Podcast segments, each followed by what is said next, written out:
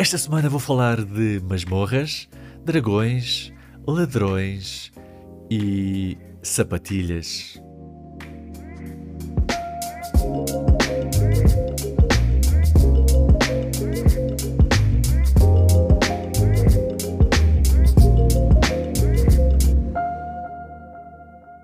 Ora, sejam bem-vindos ao 21 episódio do Filmes, Filmes, Filmes.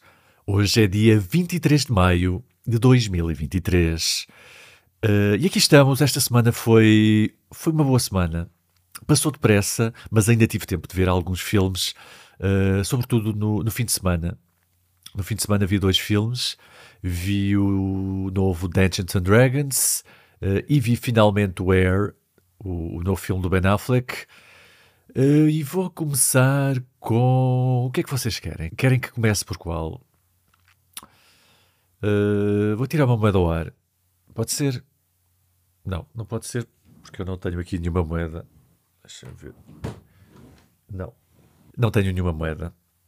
Por isso, vou começar com Dungeons and Dragons Honor Among Thieves, uh, ou em português, Dungeons and Dragons, sim, desta vez não traduziram, uh, Honra entre Ladrões que eram daqueles filmes que eu não dava grande coisa por ele, até porque o último filme do Dungeons and Dragons, uh, esse sim traduzido para Masmorras e Dragões em português, não era uh, propriamente muito. Ou melhor, uh, não deixava antever nada de bom. E sim, estou a falar do filme de 2000 que tinha o Jeremy Irons e o Marlon Wayans. Uh, curiosamente vou falar dele daqui a pouco, quando falar do outro filme que vi esta semana. Mas pronto, esse Dungeons and Dragons tornou-se bastante famoso na internet nos últimos anos, precisamente por ser muito mau, o que, pronto, não é o melhor cartão de visita para uma IP, para uma propriedade intelectual como esta. Mas, seja como for, este novo filme não é nada mau. Foi uma surpresa bastante agradável, aliás, tem um ritmo muito bom, tem alguns momentos bastante criativos, tanto visualmente como conceptualmente. Há um, há um artefacto que parece ter sido inspirado no Portal, uh, que é muito fixe e que é utilizado de uma forma muito interessante. E, sobretudo, nota-se que a malta fez aqui um estudo de mercado bastante competente. Até porque e como é que eu posso dizer isto? Uh, este filme é essencialmente um filme da Marvel com um cenário de Dungeons and Dragons, ou seja, um filme da Marvel passado num cenário de fantasia medieval. E a verdade é que não só é um excelente pitch, uh, como consegue cumprir o que promete. Fala-se muito da Fórmula Marvel. E, e, aqui está ela. É esta a Fórmula Marvel aplicada num filme que não é da Marvel. Uh, porque desde a montagem, ao ritmo, ao estilo de humor, à frequência do humor, aos próprios planos de câmara, há uma sequência já na parte final em que a equipa está a atacar o vilão, uh, ou a vilã neste caso, e estão todos a atacar ao mesmo tempo, e a câmara está a circular à volta da vilã, enquanto cada um dos membros da equipa lhe dá um golpe, e é uma cena totalmente Avengers, é exatamente o mesmo tipo de linguagem visual a própria química entre as personagens faz lembrar a Marvel, faz lembrar um Avengers, faz lembrar um Guardians of the Galaxy, por exemplo. Aliás, até faz lembrar mais um Guardians of the Galaxy do que um Avengers. E, obviamente, podemos dizer que a Marvel não inventou estas coisas, o que é verdade.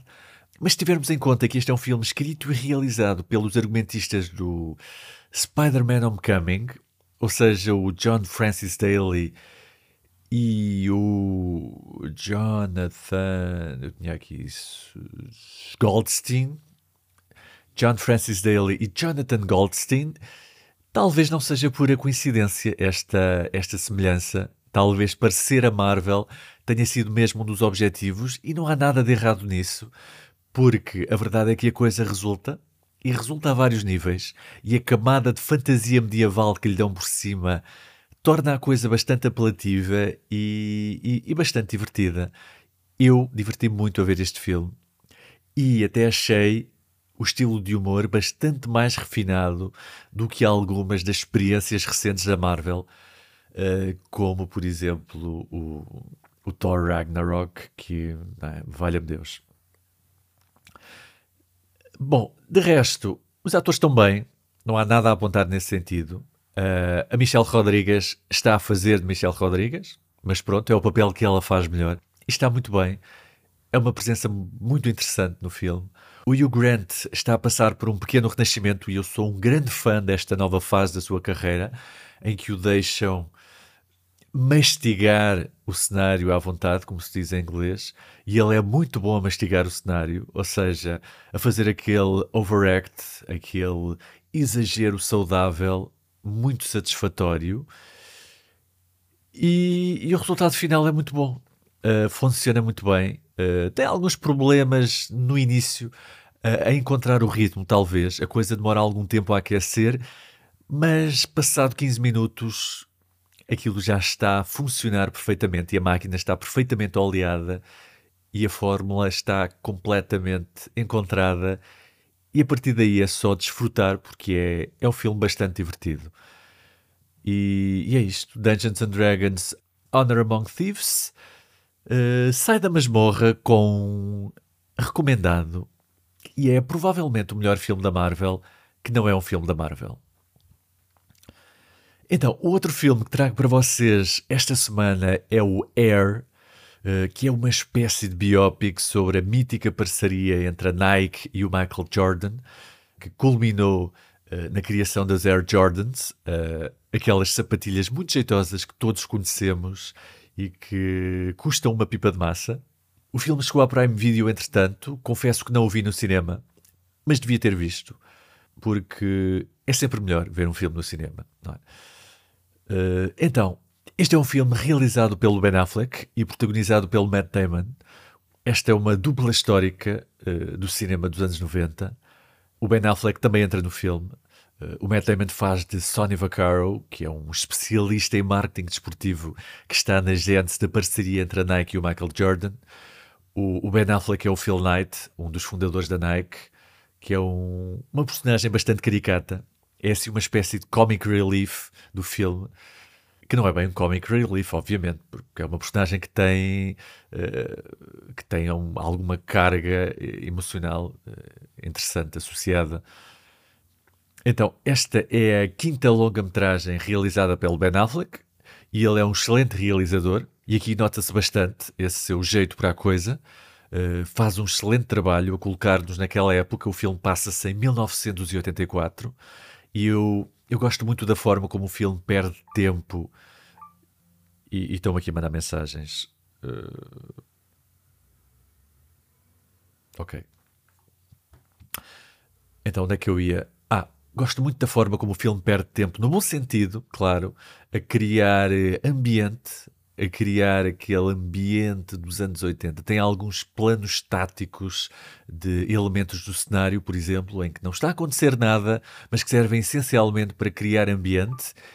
E, e já me paravam de mandar mensagens. A verdade é essa. Deixem-me lá tirar aqui o.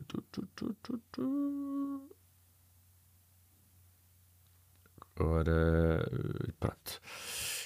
E, e, a verdade é que a coisa funciona, porque consegue de facto transportar-nos para aquela era, e são duas horas que passamos ali em 1984. Uh, o filme consegue muito bem uh, fazer-nos mergulhar naquela época, digamos assim.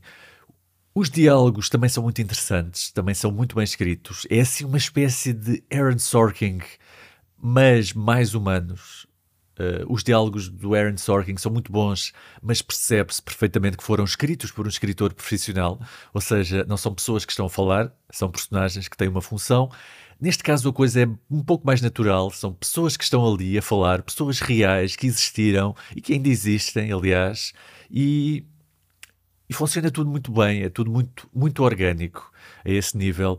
E, e, esta mistura entre bons diálogos e uma realização bastante consciente do seu espaço, uh, mas ao mesmo tempo bastante orgânica e praticamente invisível, que não chama a atenção para si, faz com que o filme tenha uma intemporalidade que é muito elegante e ao mesmo tempo muito eficaz e, e muito objetiva. Uh, achei o filme muito elegante e tem também um elenco muito interessante. Tem o, o Chris Tucker, por exemplo, que, que, não aparece muitas vezes, mas é sempre uma presença simpática, é sempre um gosto vê-lo. Tem o Marlon Wayans também, como já tinha dito, num papel bastante low profile, que é um registro em que não estamos muito habituados a vê-lo. Tem a, a Viola Davis, uh, sempre muito bem também, no papel da mãe do, do Michael Jordan, que é uma personagem essencial naquele negócio. E tem o Jason Bateman, que já não o via desde o Ozark e, e, não se vê muitas vezes no cinema. É um, é um elenco bastante eclético e, e surpreendente em certo ponto. Em relação à história, é inevitavelmente previsível. Mais coisa, menos coisa, todos sabemos como é que isto vai acabar. E, e não há nada de errado nisso. Uh, o próprio filme assume mesmo essa previsibilidade, uh, não tem vergonha nisso. Há um discurso muito emotivo, aliás, já na parte final, que assume essa questão, assume que já todos sabemos como é que isto vai acabar e, e, e de certa forma isso até acaba por dar mais poder a essa cena, por torná-la bastante mais emotiva. De facto, já sabemos o que vai acontecer e, e nem sempre são coisas boas. É, é, um bom filme, mais um bom filme do realizador Ben Affleck. Uh, e fico contente com isso. Ele é uma personagem simpática, eu simpatizo bastante com ele. E, e, é bom ver que é bom no que faz, sobretudo nesta faceta de realizador. Os filmes dele, uh, realizados por ele, valem sempre a pena ver, mais coisa, menos coisa. Uh, e bom, resumindo, uh, é um filme muito elegante, é um filme bem escrito, é um filme com bons diálogos e um bom elenco. que mais queremos, né? É tudo o que podemos querer num filme e está disponível na Prime Video, por isso passem por lá e deem uma oportunidade a este Air. Esta semana fico por aqui. Uh, e já não foi mal. Uh, foram dois filmes. Para a semana cá estarei, em princípio. Uh, vão haver aqui umas semanas em que não vou poder fazer o podcast porque não vou estar em casa. Vou estar deslocado e, e não tenho equipamento nesse sítio. E parecendo que não, isto ainda exige algum equipamento. Mas, mas pronto, em princípio, para a semana ainda estarei. Por isso, fiquem bem. Até para a semana. Espero que tenham uma boa semana. Espero que vejam bons filmes. E vemo-nos por aí.